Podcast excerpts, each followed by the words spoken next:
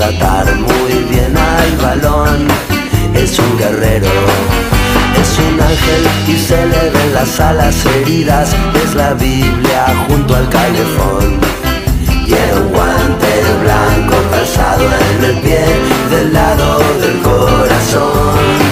No me importa en qué lío se meta Maradona, es mi amigo y es una gran persona. El 10 en el alma guardo la camiseta de boca que me regaló alguna vez.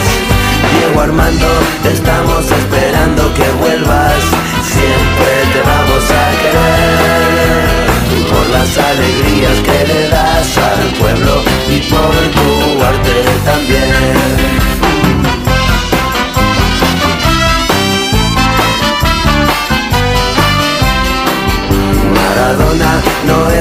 persona cualquiera, es un hombre pegado a una pelota de cuero. Tiene el don celestial de tratar muy bien al balón. Es un guerrero, tiene el don de tratar muy bien al balón. Tiene el don de tratar muy bien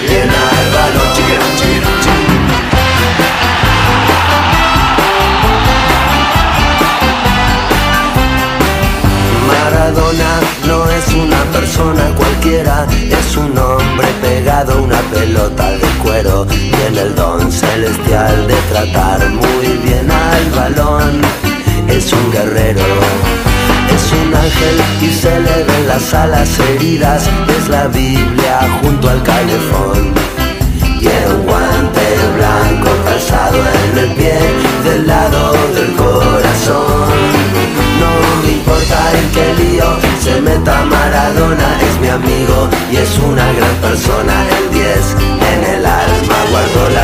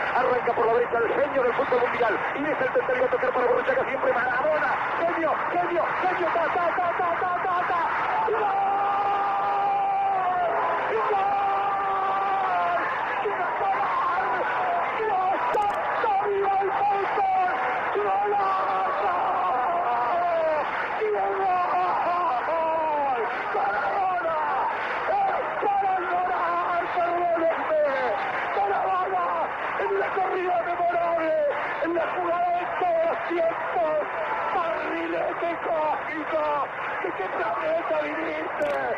Para dejar el cabinetante inglés, para que el país se opulle apretado, gritando por Argentina, Argentina 2, Inglaterra 0, Diego, Diego, Diego Armando Maradona, gracias Dios por el fútbol, por Maradona, por esas lágrimas, por este Argentina 2, Inglaterra 0.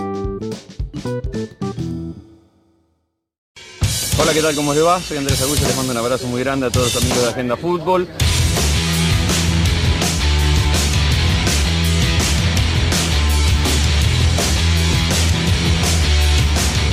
Hola, soy Mario Kempes y a la gente fútbol. Un abrazo muy grande.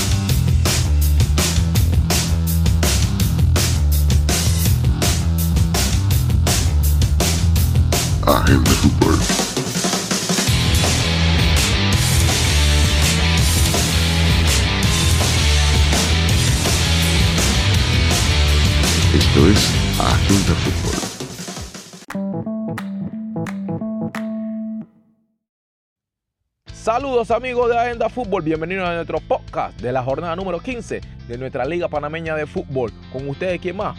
Curtis Keito nuevamente para presentarles lo que fue el partido entre Plaza Amador y Universitario. En aquellos tiempos, el derby del pueblo. Hoy en día es un partido normal en nuestra Liga Panameña de Fútbol porque Plaza Amador enfrentaba de la mejor manera al Universitario y Universitario que se adelantaba en los primeros minutos con gol de Gabriel Pino, hombre que ya sabe que es ganar la Liga Panameña de Fútbol, hombre que también que estuvo por el ascenso en las temporadas pasadas.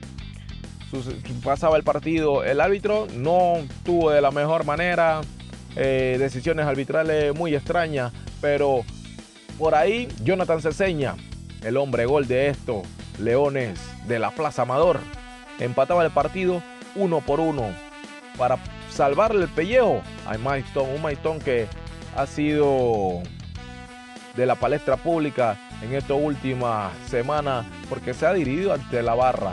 Pero por ahí esperemos que todo cese por el bien de la liga y por el bien del equipo.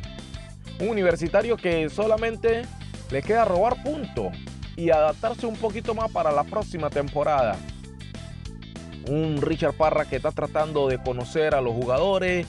Allá a muchos que conoce, pero también está tratando de conocer a los nuevos que han llegado y a los que se mantienen de reserva para ver con cuáles pueden contar para el torneo que viene de la siguiente Liga Panameña. Para mencionarle un poquito de cómo va la tabla, Postalete con 28 puntos, San Francisco que va en declive con 26 puntos, CAI también con 25 puntos. Tauro que ha sumado con 22 puntos. Plaza Amador con 20 puntos. Pera de puros empates. El Ara Unido con 17 puntos. Tres equipos empatados con 16 puntos. Sporting Alianza y Atlético Chiriquí. Y en el fondo de la tabla, Universitario con 10 puntos. Al final quedan tres fechas de nuestra Liga Panameña de Fútbol. A ver cómo se definen. Recuerden que este fin de semana no habrá fútbol, porque estaremos de fiesta patria y regresamos la próxima semana. Le damos el pase a otro compañero más, a nuestros compañeros que también estuvieron en los estadios y analizaron los próximos partidos. Bye.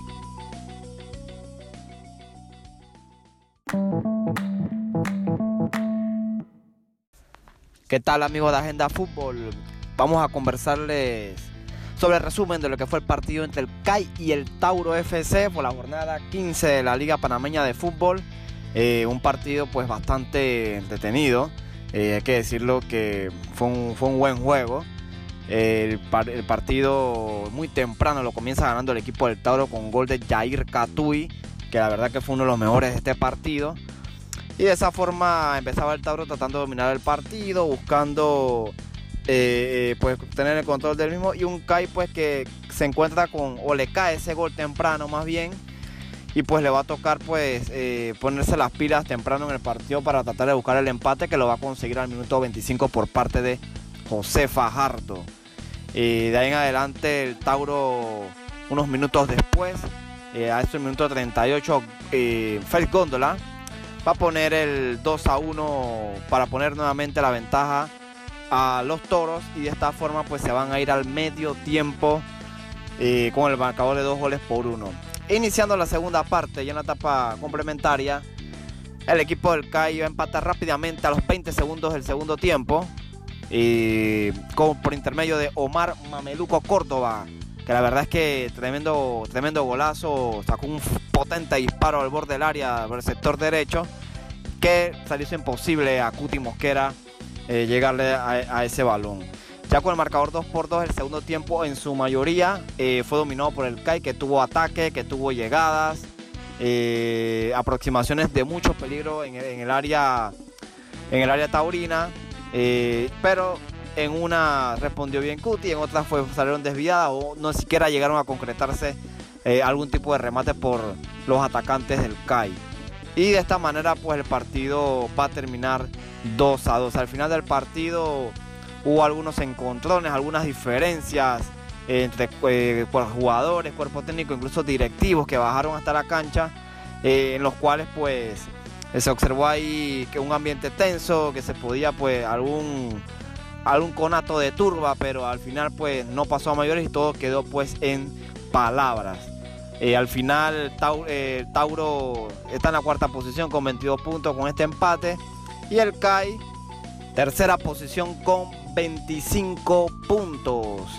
Eh, esperemos que les haya gustado. Les habló Giovanni Martínez y nos vemos la próxima fecha. Saludos.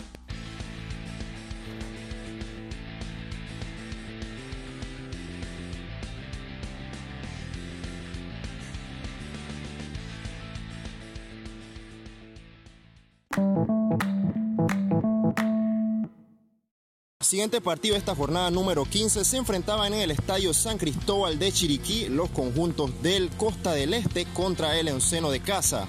Este partido terminó con un marcador de 4 por 2 para el onceno visitante que al término de los primeros 45 minutos ya se adelantaba por un 4 por 0. Los goles llegaron cortesía de Jairo Yao, Valentín Pimentel en dos ocasiones y César Yanis. El conjunto de la altiva provincia anotó por medio de Miguel Saavedra y el arquero José Cubilla. Al terminar esta jornada número 15, el Costa del Este es primero con 28 puntos y el Atlético Chiriquí permanece en la penúltima posición con 16. De este partido también salió el jugador más valioso de la fecha, el cual fue Valentín Pimentel, quien repite este galardón por segunda vez en el torneo. Como dato un tanto negativo de este encuentro, al final del mismo, el bus que transportaba a los jugadores del Costa del Este recibió pedradas por parte de aficionados o residentes cercanos al estadio. el Atlético Chiriquí desmintió que eran personas que estaban dentro del partido y la liga se pronunció de igual forma ante lo sucedido.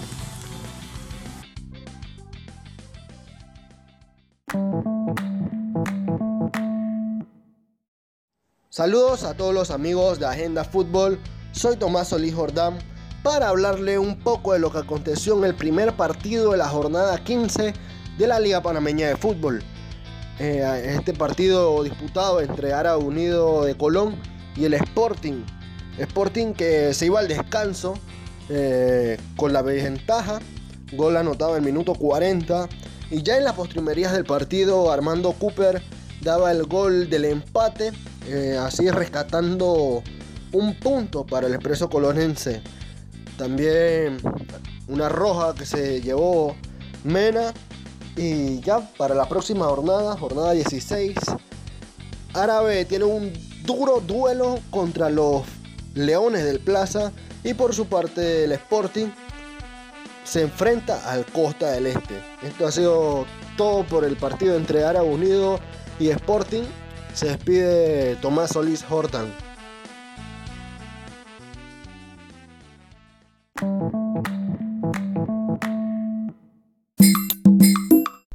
Y seguimos amigos de Agenda Fútbol con el resumen del ascenso. Este fin de semana se desarrollaron tres partidos en lo que fue la jornada número 7. Eh, y bueno, iniciamos con lo que fue el Azuero contra el Veraguas FC, partido jugado en Atalaya.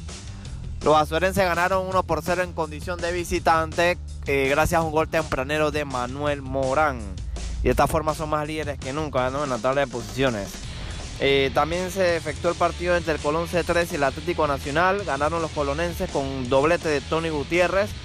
Mientras que por los policíacos volvió Mario Rumbo.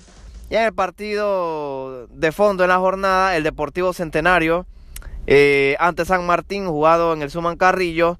Ganaron los murciélagos del Este 2 por 0 con goles de Yomar Avesilla y Jimar Macías. Adicional a esto vamos a hablarles de lo de la novela del Champions Academy. Este equipo de Colón que es el actual campeón de la Copa Romel Fernández y se ganó su derecho pues, de estar en la Liga Nacional de Ascenso.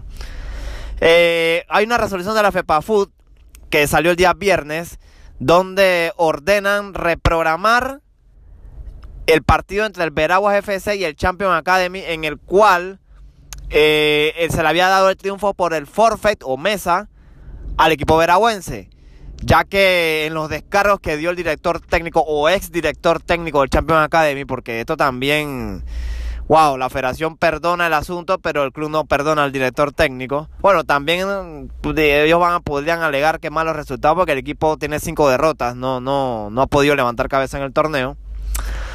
El director técnico en los descargos hacia la federación eh, presenta incapacidad médica, recetas, eh, del cual no se pudo presentar ese día. Y el asistente técnico se encontraba en el interior de la República en unas capacitaciones de desarrollo del fútbol con la federación. Por lo tanto, reprograma, se, digo, se ordena reprogramar el partido y reprogramar los otros que también tiene pendiente pues el club colonense que pues de ahora en adelante lo que queda el mes de noviembre se vienen días libres y tocará pues que la liga pueda eh, programar estos partidos para que el equipo se ponga al día y complete y se, oh, ponga a la par pues del de resto de lo demás eh, veremos qué, qué acontece ahora en adelante lo cierto es que ya quedan pocas fechas para llegar pues a la etapa de los playoffs eh, les comparto la tabla de posiciones. El Azul FC líder con 13 puntos en el primer lugar. Veraguas está en el segundo con 11. El Colón C3 también tiene 11 puntos en la tercera posición. Cuarto Panamá Oeste con 9 puntos. Quinto San Martín con 8. Sexto Panamá Oeste con 7. Eh, séptimo San Antonio de Coclé con 6. Octavo el Centenario con 4. Y de último Champion Academy con 0 puntos. Y pues veremos ahora si pueden sumar en los partidos porque pues, le van a reprogramar nuevamente. esperemos que les haya gustado. Eh, les habló Giovanni Martínez para Agenda Fútbol. Saludos. Eh, nos vemos en la siguiente fecha. Les habló Giovanni Martínez para Agenda Fútbol. Saludos.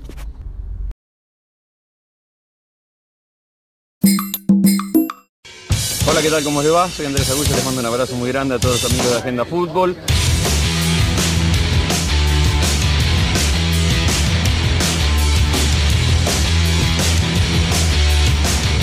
Hola, soy Mario Kempes y a la gente fútbol. Un abrazo muy grande.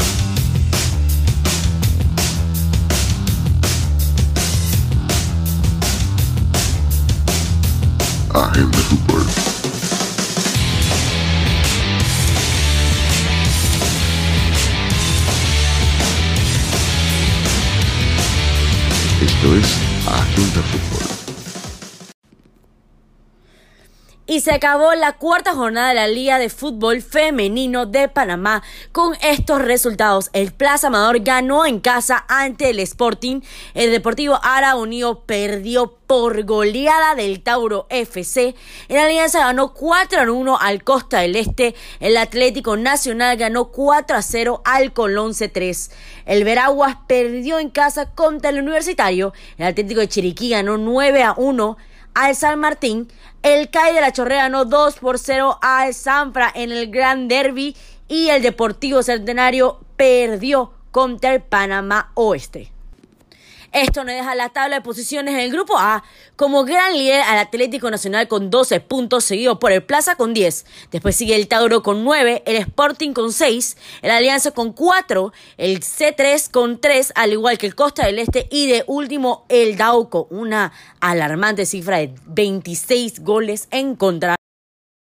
Y en el grupo B tenemos de primero con 12 puntos al Universitario, de doble empate el Atlético de Chiriquí con el Panamá Oeste, con 6 puntos triple empate entre el Veraguas, el CAI y el Club Deportivo Centenario. Y de últimos tenemos al San Francisco y al San Martín.